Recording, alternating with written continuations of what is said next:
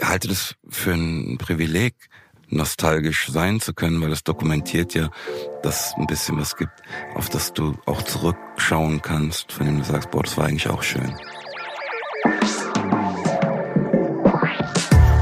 Seite an Seite. Der Literaturpodcast, präsentiert von Hugendubel.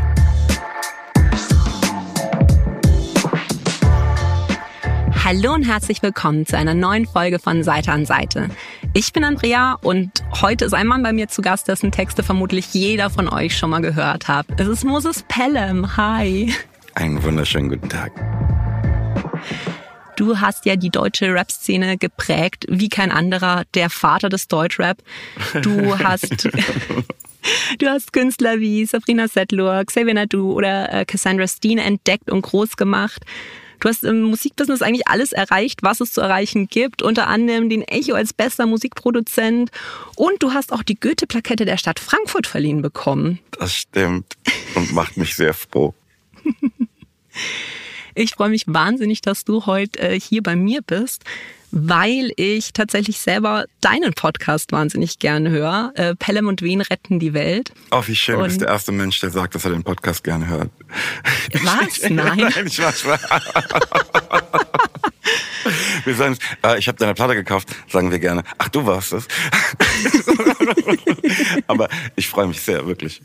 Ich finde es so schön, weil ich fand es immer so ein bisschen irritierend, wenn Leute zu mir gesagt haben, ich höre deinen Podcast gern zum Einschlafen, weil ich dachte mir immer, so langweilig.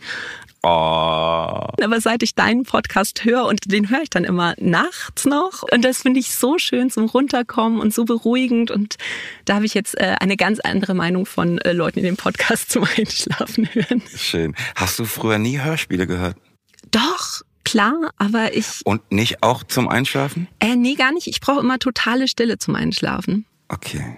Mein Eindruck ist, dass das der Haupt Weg des Konsums von Hörspielen ist, ist halt zum Einschlafen. Nee, mich macht das immer so nervös, weil wenn ich einschlafe dabei, dann weiß ich ja nicht mehr, wo ich war und was passiert ist und dann.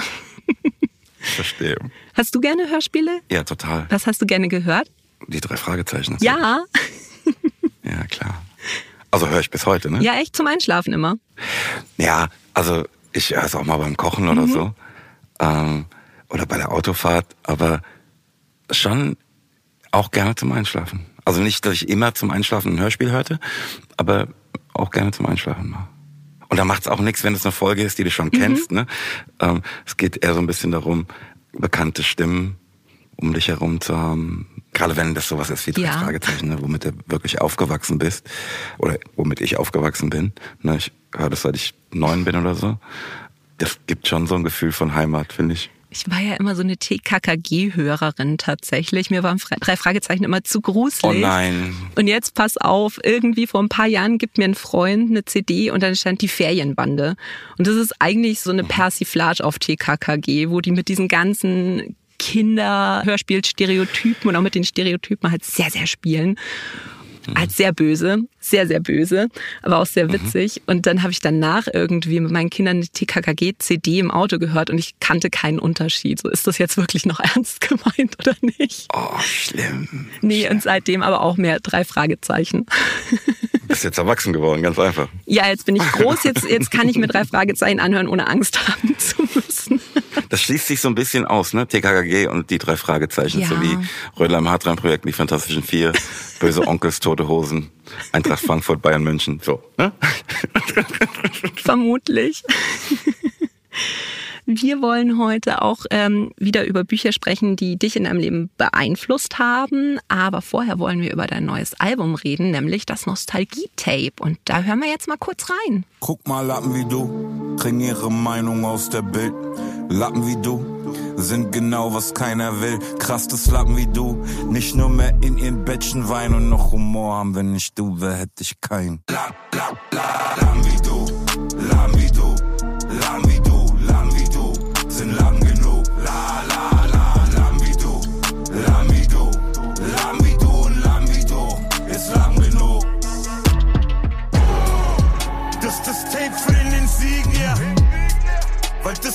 Kids die erste Liebe war.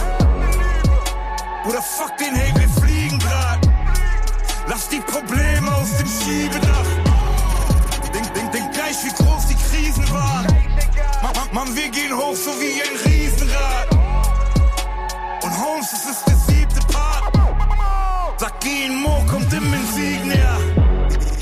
Nostalgie-Tape, das ist ja ein bisschen besonders bei dir, weil zwischen deinen Studioalben liegen sonst immer ein paar Jahre, aber dein letztes Album Imona, das kam ja erst vor einem Jahr raus. Wie kam es denn jetzt zu dem Nostalgie-Tape? Ja, es sind jetzt schon wieder anderthalb Jahre, ne, mhm. ne, seit Imona rauskam. Aber ich würde sagen, das Nostalgie-Tape aus mindestens zweierlei Gründen so schnell nach dem Emona-Album kam.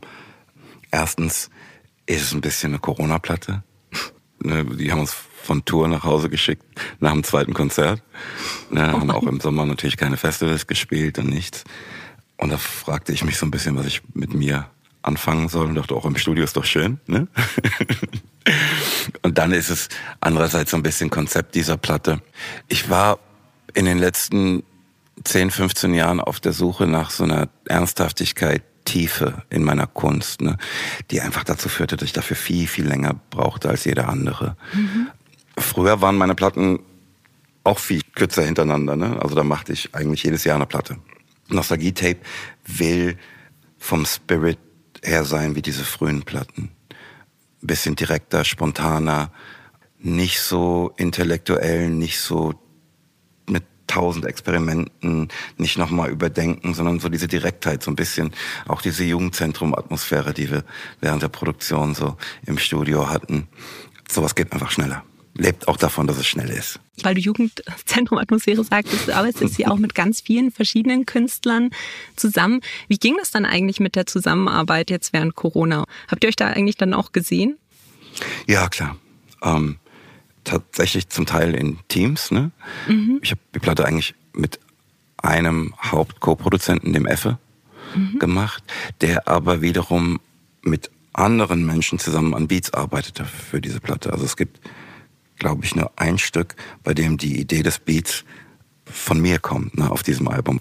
Das mit noch ein weiterer Grund, warum das so schnell ging, ne, die Involvierung so vieler anderer Menschen. Also die haben in Teams Beats gemacht, dann traf ich mich mit dem Effe und dann kamen immer mal Leute rein. Ich glaube, dass wir auch alle in dieser Zeit, in der die sozialen Kontakte so eingeschränkt waren, dieses Zusammenkommen sehr genossen. Ne? Da kamen mhm. dann auch mal Leute aus dem Studio nebenan oder unter uns hoch mit einer Dose Jackie Cola. Was macht denn ihr da? Können wir mal hören. Ich meine, wenn du dir ein Stück anhörst wie Insignia, da schreien ja neben mir noch drei andere Leute von mhm. denen nur einer wirklich eigentlich an der Produktion beteiligt ist, auf der Platte mit rum. Das sind halt einfach unsere Studionachbarn, Freunde, ne, mit denen wir da die Zeit auch ein bisschen genossen. Du bist ja aber eigentlich in der Branche so als jemand bekannt, der wirklich für alle, also so immer die Zügel in der Hand halten muss, was Produktion und so angeht. Deswegen hast du ja eigentlich schon sehr, sehr jung deine Firma 3P gegründet. Wie war das jetzt so ein bisschen Verantwortung abgeben? Ist das dann so nervös oder eher so ein bisschen Wundertütengefühl? Eher letzteres. Ja? Ja, ich glaube, man muss wissen, dass ich ja nur mit Musikproduktion begann, weil ich niemanden hatte, der die Musik so machte, wie ich sie haben wollte. Ne? Also hätte ich jemanden vorgefunden, hätte ich mich aufs Rappen konzentriert. Ich wollte eigentlich sowieso nur rappen. Ne? Ich, alles andere, ne? Musikproduktion, Marketing, was wir dann alles so gemacht haben, machte ich eigentlich aus der Not heraus. Mhm. Von daher in dem Moment, in dem ich erkannte, dass da Leute Dinge an den Tisch bringen, die mich faszinieren, fiel es mir sehr leicht, mich darauf einzulassen. Ehrlich gesagt, wenn du selbst an einem Beat vier Wochen lang gearbeitet hast, fällt es dir so viel schwieriger zu sagen, ach, weißt du was, mir gefällt es doch nicht mehr. Ne? Hier tut es viel weniger weh. ne? Also ich kann dann ganz anderes Cherry-Picking äh, mhm. betreiben, muss man ehrlich sagen. Ne? Aber vor allen Dingen genoss ich es halt sehr, diesen Schwung mitzunehmen. Ich liebe meine Arbeit wirklich sehr. Ne? Ähm, ich genieße das Ganze sehr. Ich weiß, dass es ein Privileg ist, dieser Tätigkeit nachzugehen und sich auch so mit sich selbst zu beschäftigen und so. Aber das wird ab einem bestimmten Punkt zur Arbeit. Mhm hier mit diesem Schwung Dritter, ne, kam es oftmals bei Stücken überhaupt nicht an den Punkt, mhm. an dem es zur Arbeit wurde, ne? sondern war reine kindliche Freude, Spielen, Spaß, hahaha, guck mal, hast gehört, boah, ähm, Faszination hin und her spielen und so. Ich glaube, ich habe schon mehr Arbeit in der Platte gesteckt als denn diese hier. Mhm. Das ist einfach viel, viel Spielfreude. ist mir, glaube ich, in den letzten Jahren auch ein bisschen abhanden gekommen. Wie gesagt, ich habe das immer geliebt. Ne? Auch diese etwas zähren Produktionen, die sich dann über drei, vier Jahre streckten, habe ich genossen. Aber wenn das so schnell, spontan, ohne Kampf geht, ist natürlich auch was Tolles. Deshalb dann auch die Idee mit diesem Projekt Nostalgie-Tape, dass du einfach sagst, jetzt gehen wir mal back to the roots und wie du sagst, einfach mal Spaß haben? Das ist eigentlich ein bisschen umgekehrt. Ich kam auf diese Idee, das Nostalgie-Tape zu machen, weil ich merkte, dass diese ganzen Sachen, die ich mir über die letzten 15 Jahre so ein bisschen verbot, ne, diese Sachen, die spontan, ne, ich komme aus dem Battle Rap, ne, ich hab, mhm. bin damit aufgewachsen, wenn der richtige Beat läuft, fängt es so an, aus mir rauszusprudeln. Ich hatte aber so ein bisschen das Gefühl, dass es dieser Ernsthaftigkeit, nach der ich mich sehnte, im Wege stand oder zumindest mit ihr konkurrierte. Mhm. Und deshalb verbot ich mir das irgendwann. Hier bei dieser Platte gibt's keine Verbote. Weißt du, Geteiltes Leid 3 ist für mich eher wie so ein Gemälde, mhm. ähm, an dem man ewig arbeitete. Ne? Während Nostalgie-Tape für mich wie so ein paar Polaroids von einer Party sind. Was ich ja super cool finde, ist, es gibt ja vom Nostalgie-Tape auch eine Limited Deluxe Box. Und mhm. da ist unter anderem auch eine Kassette mit drin, was ich halt sau cool finde. Ja, also wann, wenn nicht bei einem Album, das Nostalgie-Tape heißt, ne? Jetzt aber mal die Gretchenfrage. Kannst du dein eigenes Tape eigentlich noch abspielen? Hast du da noch Geräte dafür? Ja, ich war ja vor drei Wochen bei dem Hersteller dieser Acrylglasspiegel, die auch in der Box sind, um mhm. die alle Hand zu signieren. Es gibt so ein Video auf unserem YouTube-Kanal 3PTV, da kann man mir dabei zusehen, wie ich diese Dinger unterschreibe und auch diese Boxen packe. Mhm. Von daher habe ich seitdem halt auch Finished Product, also die CD im, im Digipack und die Kassette. Und im Zuge dessen kramte ich dann auch mal mein Tape-Deck raus. Also es funktioniert das Ding. oh. Was macht dich denn eigentlich nostalgisch? Ist Nostalgie für dich ein negativ konnotierter Begriff? Nee, gar nicht. Aber ähm, mhm. bei mir ist es zum Beispiel so, mich machen Gerüche zum Beispiel ganz nostalgisch. Also, dass ich was riech, was ich irgendwie aus meiner ja. Jugend oder meiner Kindheit kenne und ich bin sofort wieder an diesem Ort. Also, Verstehe. ich habe zum Beispiel so, eine, so ein Body Oil und das riecht genauso wie eine Sonnencreme, die meine Mutter gekauft hat. Und ich bin sofort wieder in Griechenland am Strand. Mhm höre das Knirschen vom Sand. Ja. Also das finde ich sehr positiv. Aber das ist was, was mich dann irgendwie nostalgisch macht. Mhm. Ich glaube, es gibt nichts, das Momente so schön konserviert wie Gerüche oder Klänge. Mhm. Ich halte das für ein Privileg, nostalgisch sein zu können, weil es dokumentiert ja, dass es ein bisschen was gibt, auf das du auch zurückschauen kannst, von dem du sagst, boah, das war eigentlich auch schön total. In diesem Falle ist es halt die Art und Weise, wie wir früher arbeiteten. Ne? Mhm. Einfach leichter, wie halt Jugendliche sind. Ne? Und ey, versteh mich da nicht miss. Ne? Ich, ich möchte, wenn jetzt jemand gefragt wird, okay, wofür steht Moses Pelham?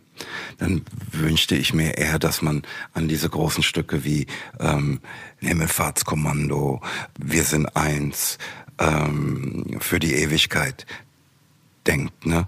und nicht an, wenn es nicht hart ist, ne? auf, auf dem ersten Album. Ne? Aber die Freude und auch ich, ne, die Freude, die ich beim, bei der Arbeit an, wenn es nicht hart ist, hatte, war eine andere.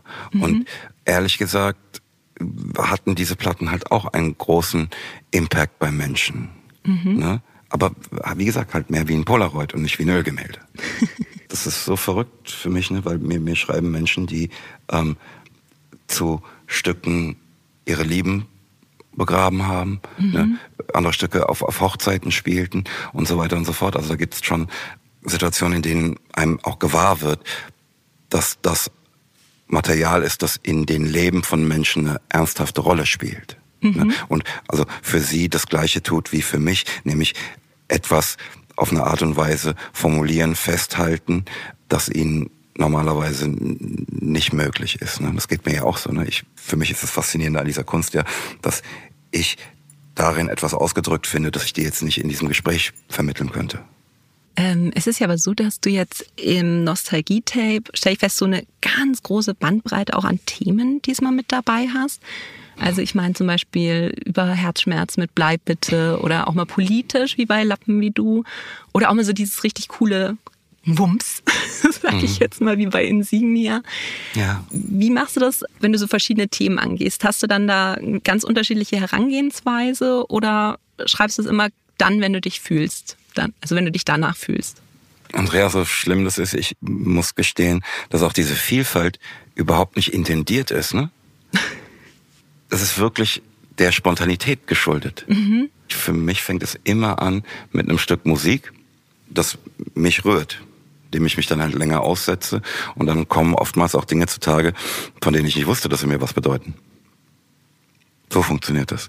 Also ich habe darüber keine Kontrolle, ne? wenn die Sachen dann so beginnen da zu sein, so entstehen, ähm, sich irgendwas abzeichnet, wundere ich mich selbst manchmal und entscheide dann, ja, komm, wir gehen weiter in diese Richtung. Oder lass es halt, ne? Ich finde das bei Bleib bitte deshalb so schön, weil sich das Stück nochmal auf eine andere Art und Weise diesem Nostalgiegedanken nähert, ne? indem es eine Begebenheit, die weit über 20 Jahre zurückliegt, irgendwie in die Gegenwart holt, nochmal aufarbeitet, auch auf eine Art und Weise aufarbeitet, wie es zu dem tatsächlichen Zeitpunkt des Geschehens niemals möglich gewesen wäre, ne? weil jetzt hier eine andere Vernunft wirkt. Das ist so liebevoll für mich und es gibt mir irgendwie das Gefühl, dass alles in Ordnung ist.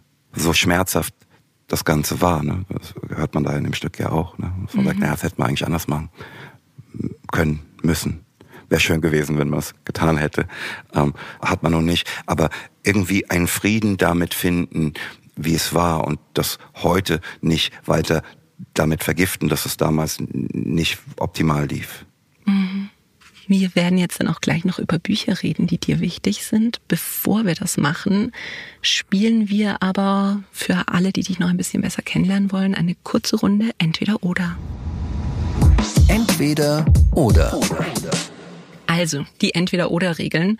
Ich lese dir mal zwei Begriffe vor, du musst dich für Jetzt ist einen Spontanität gefragt, ne? Jetzt ist Spontanität an. gefragt. Ja, ja. Ähm, ich Da habe ich jetzt erlaube... endlich ein bisschen Übung. Ne? Normalerweise ist es nicht mein Ding, aber jetzt habe ich Übung. Jetzt hast du die Übung. Nee, das machen wir jetzt. Ich erlaube aber kein Weiter, Weiter. oder kein. Nein, erlaube ich nicht. Du hast aber im Anschluss die Möglichkeit, dich zu rechtfertigen.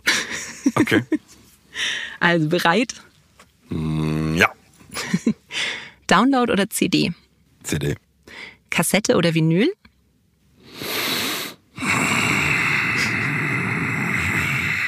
Vinyl. Lesen oder Hörbuch hören? Hörbuch hören. Direkt erledigen oder aufschieben? Direkt erledigen. Handgeschrieben oder auf dem Computer? Auf dem Computer. Nachrichten schreiben oder anrufen? Nachrichten schreiben. Glaube oder Wissenschaft?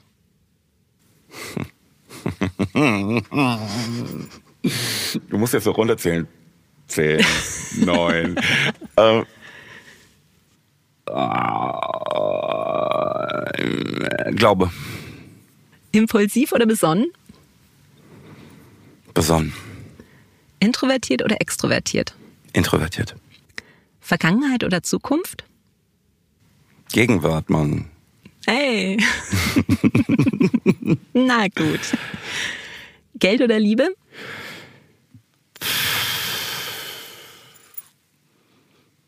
Liebe. Lieben oder geliebt werden? Lieben. Bier oder Apfelwein? Apfelwein. Schnaps für alle oder den Rosé aus dem 3P Fanshop?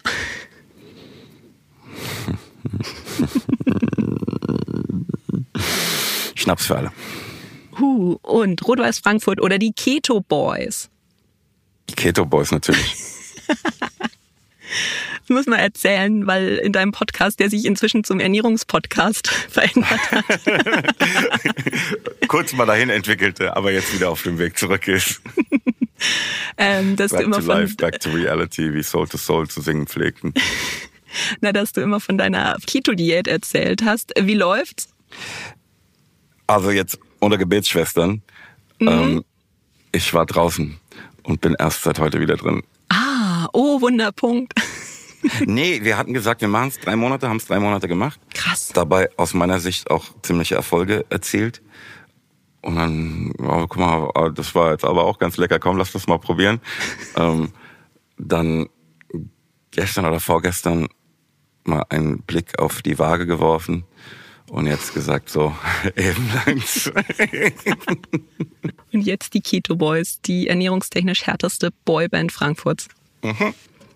Komm, wir reden jetzt über Bücher.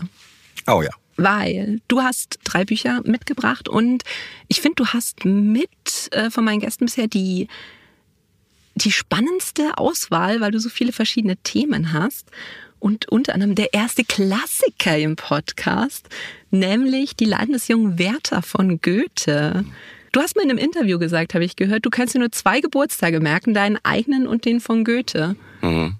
Ist das Berufskrankheit, wenn man als, als Frankfurter quasi geboren wird oder wenn man Träger der Goethe-Plakette ist? Nee, das, also ich glaube, deshalb freute ich mich auch über diese Goethe-Plakette noch mal mehr. Ne, das war eine Faszination, die vorher bestand. Mhm. Und ich meine, ne, da kann er ja nur wirklich nichts dafür, aber irgendwie da in so eine ganz kleine Verbindung gebracht zu werden, schmeichelte mir schon sehr, muss ich sagen.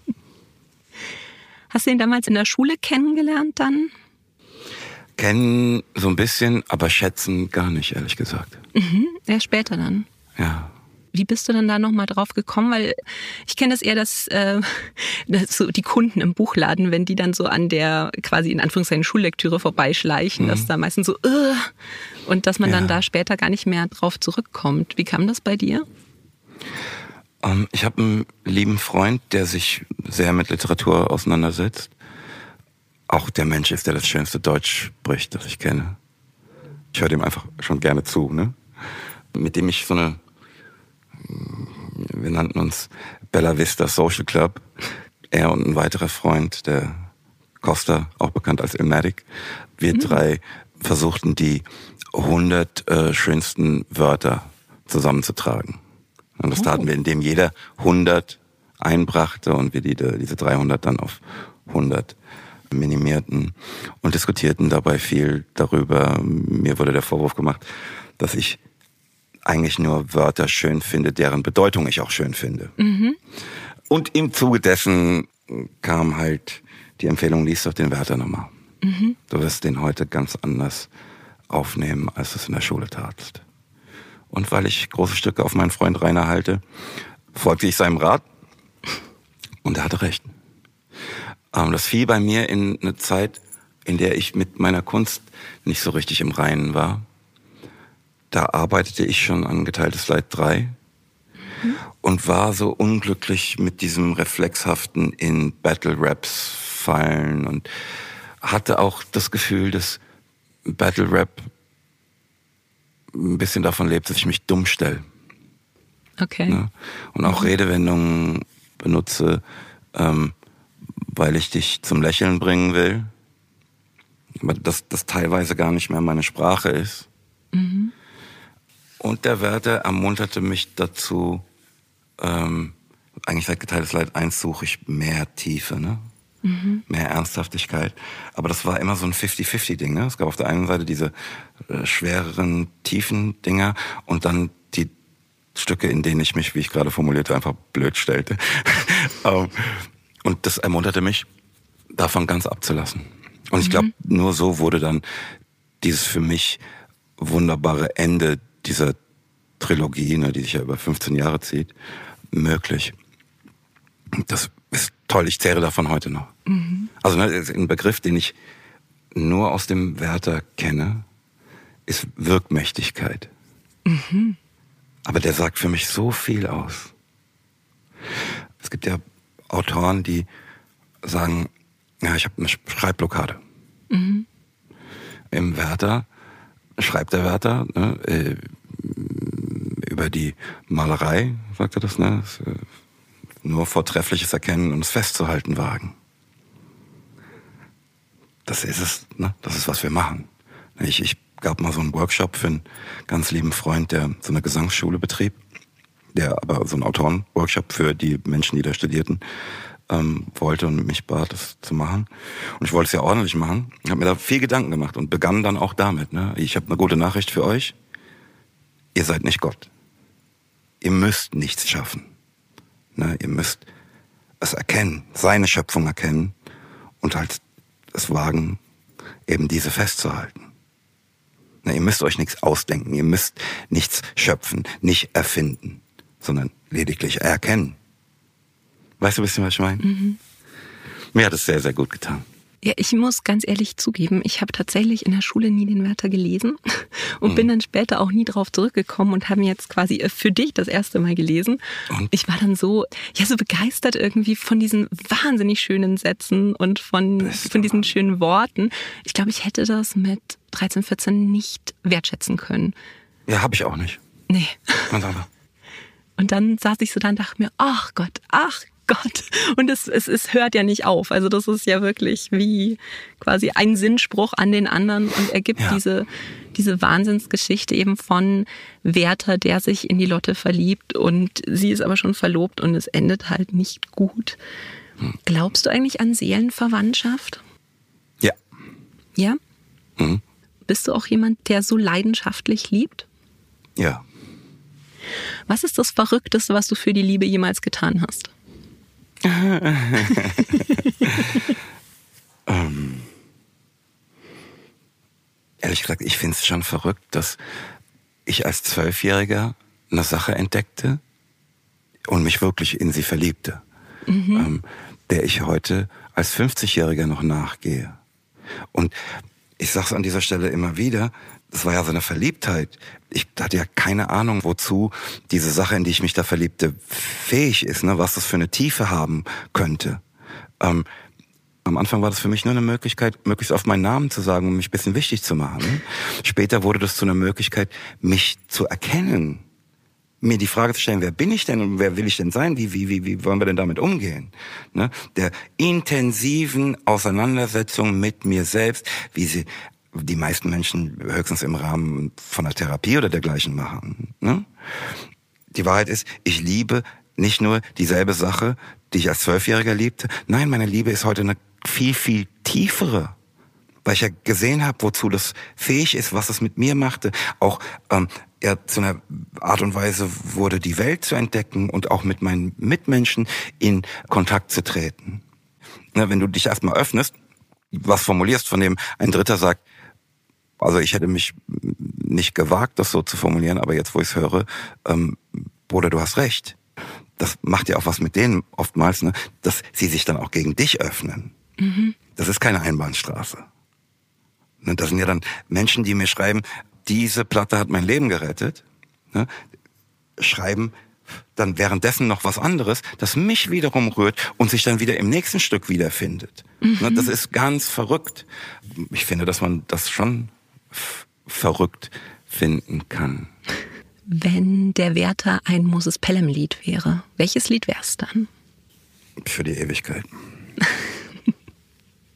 Oder Himmelfahrtskommando. Oder Weiße Fahne. Aber gar kein Liebeslied jetzt so in dem, sondern. Dann Wir sind eins. Das nächste Buch, das du mitgebracht hast, ist aber irgendwie so äh, ziemlicher Kontrast zum Werther, wenn ich das mal sagen darf. Nämlich von John Niven, Kill Your Friends. Das spielt 1997 und es geht um Steven Stelfox, der ist A&R-Manager bei einer Plattenfirma, also so ein Talentscout. Mhm. Und oh mein Gott, ist der krass sexistisch.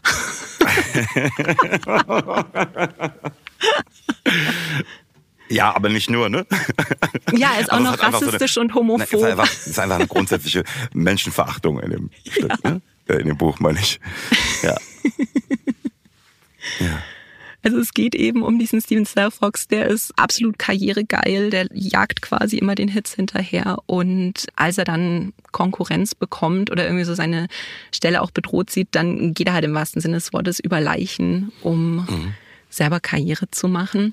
Was ich spannend fand, ist, dass John Niven selber eben A&R-Manager in den 90ern waren. Und du bist auch schon seit den 90ern im Musikbusiness. Moses, sag doch mal, wie viel von diesem Buch ist erdacht und was ist die Realität? Ja, ich bin ja eigentlich seit den späten 80ern schon Ah, im ja. Musikgeschäft. Ich habe natürlich bei dem Buch immer mal mich gefragt, okay, wer ist denn das in Realität, der da beschrieben so. wird gerade? ne? ähm, und ich sage dir, ich habe dieses Buch gelesen 2008, 2009 rum. Zu einem Zeitpunkt, zu dem ich unglaublich frustriert mit der Labelarbeit war. Da hatte ich mehrfach Menschen unter Vertrag genommen, mit den Abmachungen getroffen, an die sie sich dann im Nachhinein nicht mehr halten wollten. Merkte, wie mich das, also wie ich mich in so einem Kreislauf befinde, ne? Und dass ich einfach hier nicht glücklich werden kann. Ne? Ich bin ja eigentlich ursprünglich nur in dieses Geschäft gerutscht, weil ich rappen wollte. Ne? Und als ich dann diese Strukturen geschaffen hatte, weil ich sie für mich brauchte, ne, kam so die Idee auf zu sagen, du, wir gibt ja auch noch ein paar andere Leute in unserem erweiterten Bekanntenkreis, die ein bisschen was können, wäre vielleicht ganz vernünftig, diese Struktur auch diesen Menschen zur Verfügung zu stellen. Und irgendwann wurde das zu so einem Selbstläufer. Ah, du musst ja ein Label betreiben und musst dauernd irgendwelche Leute unter Vertrag nehmen. Ähm, wenn du dann aber merkst, dass du mit unterschiedlichen Leuten immer wieder dieselbe Unterhaltung führen musst, wird's halt frustrierend. Und ich bin kein Sozialarbeiter, ich bin kein Kindergärtner, ich will das nicht, ich bin Künstler. Ich habe das so nebenbei gemacht, ne, weil ich es für mich brauchte. Also da war schon eine eine große Frustration bei mir. Und da fiel mir dieses Buch in die Hände, das das Ganze so Sehr böse. glasklar beschreibt, ne, die Mechanismen, unter denen ich zu diesem Zeitpunkt litt, nochmal aneinanderreihte und formulierte, das war Balsam für meine geschundene Seele. Ich habe dieses Buch innerhalb von zwei Tagen gelesen. Ne? Ja, Schon ein dickes das, Buch. Ja, ja. 400 Seiten, sowas. Ich erkannte dann natürlich auch Menschen, über die ich mich äh, gerade erst geärgert hatte, ne? von denen ich mich dann, als ich das erkannte, einfach trennte. Ne? Und ich habe einfach losgelassen. Also Ich mache das nicht mehr. Ich mache das einfach grundsätzlich, bieten wir diese Dienstleistung nicht mehr an, Feierabend. Ne? Aber in seinen Beschreibungen erkannte ich ganz viele Details bei diesen Menschen. Das war wirklich für mich, so bitterbös das Buch ist, ähm, für mich war das Balsam. es ist ja wirklich der Wahnsinn, wie der das so beschreibt. Also zum Beispiel diese Szene, wo er sagt, ähm, also hat dann irgendwie so vier Mädels bei der Hand und sagt, naja, oh, schön. Ich bin so gespannt, Girls- welche Stelle du jetzt hast. An die denke ich auch die ganze Zeit. Aber ich Ja. werde es nicht, ich werde es nicht formulieren. ich, ich, ich versuche es ähm, politisch korrekt zu formulieren. Nein, die, äh, die Spice Girls sind da gerade in und er denkt sich, okay, jetzt produzieren wir halt auch irgendwie eine Girlband und hat dann vier Mädels am Start und letztendlich sind sie halt nicht so talentiert, wie sie sein müssten, aber sie sehen halt gut aus. Und dann sagt er, okay, dann nehmen wir die jetzt einfach trotzdem unter Vertrag und es wird halt immer absurder, weil die halt äh, dann im Studio sind und man feststellt, okay, die können gar nicht singen und dann sagen wir, okay, dann nehmen wir halt jetzt in der Nacht das Lied mit normalen oder mit richtigen Sängerinnen auf und jubeln das denen unter und so. Es ist so absurd. Passiert sowas wirklich? Na gut, das kennen wir doch aus der Geschichte. Also, da gibt es ja ganz berühmte Beispiele. Ja, gut. Ich hatte eine andere Stelle im Kopf. Wie gesagt, ich Ja? werde sie nicht wiederholen. Nein. Da erzählt die eine irgendwas von künstlerischer Integrität. Und der Satz, den er danach sagt, der ist für mich. Dafür hätte ich ihn gerne umarmt. Ich kann es nicht wiederholen. Ich kann's nicht. Lies nochmal. Noch. Ich lese es noch. Oh Gott. Ich fand diesen Satz so schön, wo er sagt, es kommt gar nicht auf Talent an, sondern eigentlich nur auf Ambitionen. Würdest du das unterschreiben? Also ich glaube, dass äh, beides äh, schon elementare Zutaten sind.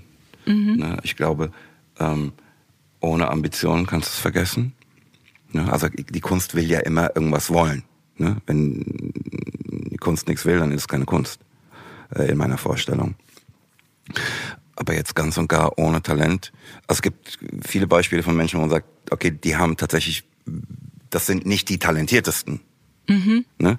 aber haben halt eine Ambition und in der Kombination mm, ist das natürlich mehr wert als jemand, der unfassbar talentiert ist, aber überhaupt keine Ambition hat. Das ist meine Meinung dazu. Oder auch meine Beobachtung, die ich jetzt über die letzten 30 Jahre in der Sache machte. Das letzte Buch, das du uns da mitgebracht hast, ist ein Sachbuch, nämlich von Richard David Brecht von der Pflicht. Ähm, da geht's eigentlich ja wirklich so eine Betrachtung über die Pflicht gegenüber dem Staat. gerade auch mit Beispielen zur Corona-Krise. Und Richard David Precht stellt da so ein bisschen die These auf, dass viele Leute den Staat eher so als Dienstleister verstehen und die Vorteile, die der bietet, sehr gerne in Anspruch nehmen, wie Polizeischutz, ähm, Kindergärten, Schulen, aber halt so die Pflichten eigentlich nicht so richtig schätzen, wie zum Beispiel Steuern zahlen. Mhm. Ja, auch dieses soziale Gefüge einfach überhaupt mhm. nicht zu schätzen wissen. Ne? Hast du da auch das Gefühl, dass die Menschen eigentlich immer auf ihren Vorteil bedacht sind und gar nicht mehr an Rechte und Pflichten so richtig denken? Oh, das knüpft eigentlich ganz schön an die Unterhaltung über Kill Your Friends an. Ne? Mhm. Man sagt, ja gut, also ich, ich finde mich immer wieder in derselben Unterhaltung wieder, wo Leute, die das nahmen, was wir was abmachten, das ich geben würde, aber danach ihren Teil nicht erbringen wollen. Ne? Ich kann nicht sagen, die Menschen, ne? das alle Menschen oder der Mensch im Allgemeinen, aber ich teile natürlich die Beobachtung, dass es im Moment auch, ne, wie gesagt, wie durch so, ein, so eine Lupe durch die Pandemie einfach nochmal ganz krass deutlich wird, wie sehr ähm, so dieses Selbstverständnis mancher Menschen ist. Mhm. Und wie sie sich in der sozialen Gemeinschaft äh, sehen ne, und was sie vom Rest der sozialen Gemeinschaft halten. Und wie unmöglich mit dieser Herangehensweise eigentlich ein vernünftiges Zusammenleben, zumindest aus meiner Sicht ist. Auch das Buch war auch wirklich balsam für meine geschundene Seele, muss ich sagen. Ich fand es ja ganz spannend, weil Precht schlägt ja dann gegen Ende von dem Buch vor, dass man, um halt so diese, ja, dieses soziale Gefüge einfach mehr zu stärken, zwei Pflichtjahre einführen sollte. Ähm, also so soziale Jahre, eins nach der Schule und eins vor der Rente. Jetzt mal die Frage, hast du Zivildienst oder Bund gemacht? Nee, ich bin leider ausgemustert worden. Was hättest du gemacht, äh, wenn du die Wahl gehabt hättest? Ja, ich sag dir ehrlich, ich ähm, habe das alles nicht machen wollen. Ne? Ich, nee? ich wollte, nee, ich wollte meine Platte machen. Das war mhm. wirklich für mich, pass auf, lass mich in Ruhe, ich muss diese Platte machen. Aber jetzt im Nachhinein hast du das Gefühl, dass du vielleicht auch was verpasst hast oder so eine Erfahrung, die du hättest machen können? Ja, klar. Aber zu dem Zeitpunkt war eine andere Erfahrung für mich so viel wichtiger, die es heute noch ist. Ne, ich habe mhm. in dieser Zeit direkt aus Rödelheim gemacht. Mhm. Also für mich wäre es eine Katastrophe gewesen. Nach dem Abitur, ne, ich, ich weiß es noch, die anderen fuhren in den Park, das Abitur feiern und Bier trinken und ich mhm. fuhr ins Studio. Mhm. Für mich wäre es eine Katastrophe gewesen, da jetzt nochmal anderthalb Jahre, zwei Jahre irgendwas anderes machen zu müssen und nicht dem, von dem ich wusste, dass es das ist, was ich machen will, nachgehen zu können. Also ich glaube, alle haben ich und jeder, der sich hier in diesem Land für diese Form von Kunst interessiert, hat mehr davon, dass ich mich dieser Sache widmen konnte. Das war quasi dein sozialer Dienst. Wenn du äh, jetzt aber vor der Rente noch ein Jahr machen können sollen müsstest, was würdest du dann gerne machen? Ja, ich äh, gedenke ja nicht in Rente zu gehen. Ne? ähm, aber ich sag dir, ich war lange Zeit ganz und gar mit mir selbst beschäftigt ne, und mit meiner mhm. Tätigkeit. Mhm. Ich habe da so eine gewisse Öffnung vollzogen, ne, so dass ich irgendwie das Gefühl habe, auch wieder mehr am normalen Leben teilzunehmen. Mhm. Und das hat mir gut getan. Also auch Sachen aus einer anderen Perspektive zu sehen, als meiner ja sehr eigentümlichen. Ne? Das ist gut. Das macht mir Freude. Auch im, im Verein und so, das ist schön. Ich habe tatsächlich, also kein soziales Jahr, aber ich war ja auf der Voss und da musste ich ein halbes Jahr im Altenheim arbeiten. Was ist und die Voss?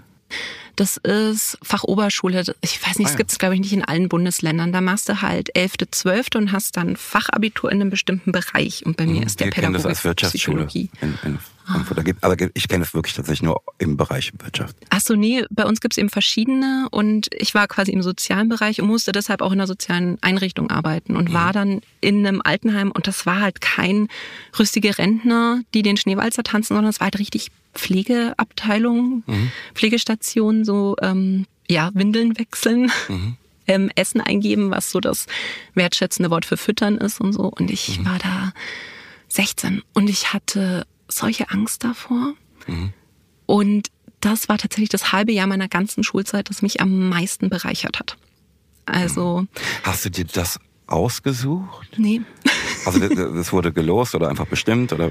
Ähm, nee, das war halt einfach, wenn man im sozialen Bereich war, dann ist man Kindergarten, Pflegeheim. Ähm, ja gut, aber du hättest ja eben so in den nee, nee, Kindergarten dann, gehen können. Dann gingen die Lehrer mit einer Liste durch und dann hieß es, ja hier, Andrea, äh, Pflegeheim und ich bin mhm. erstmal, also mir ist erstmal das Herz in die Hose gesackt. Verstehe. Aber ich habe so viel über auch mich selber gelernt. Also ich finde es persönlich sehr bereichernd, ähm, womit man klarkommen kann, wenn man es muss. Mhm. Man hat einen ganz anderen Umgang mit äh, Pflegekräften, weil das ist wirklich Wahnsinn, was die da leisten. Und man kann, denke ich, auch deutlich entspannter dann mit dem Thema Tod und so umgehen, weil uns sind ja wirklich auch die Leute einfach weggestorben, weil die waren ja teilweise 100 Jahre alt. Ne? Mhm. Und da in einem halben Jahr passiert halt viel.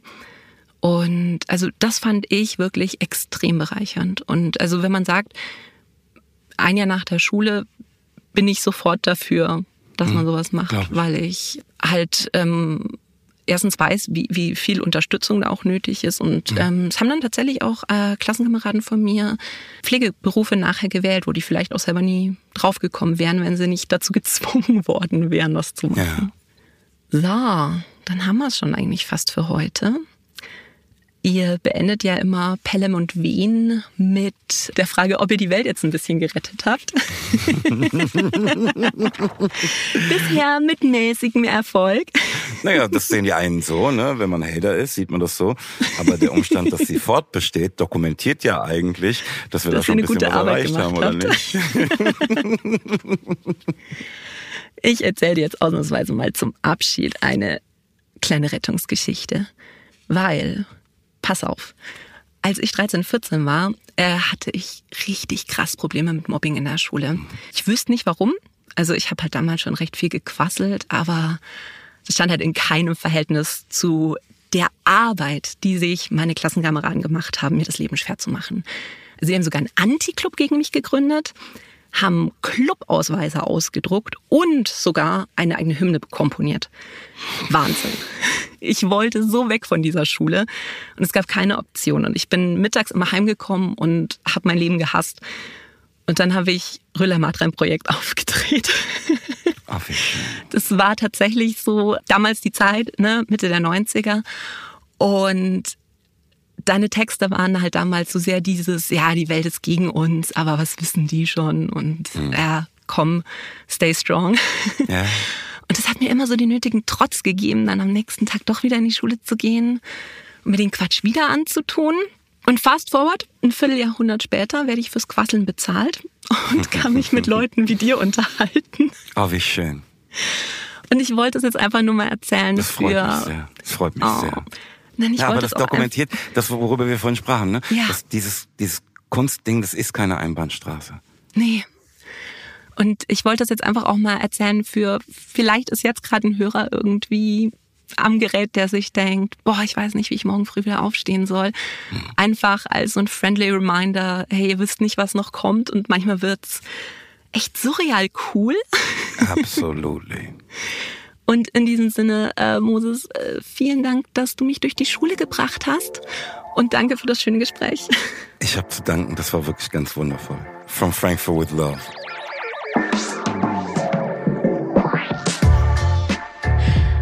Alle Buchempfehlungen findet ihr nochmal in den Show Notes und in der Hugendubel-App.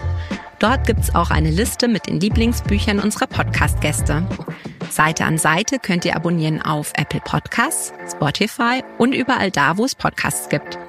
Nächste Woche gibt's dann wieder eine neue Folge Shorts. Ich freue mich schon drauf. Bis dann. Ciao.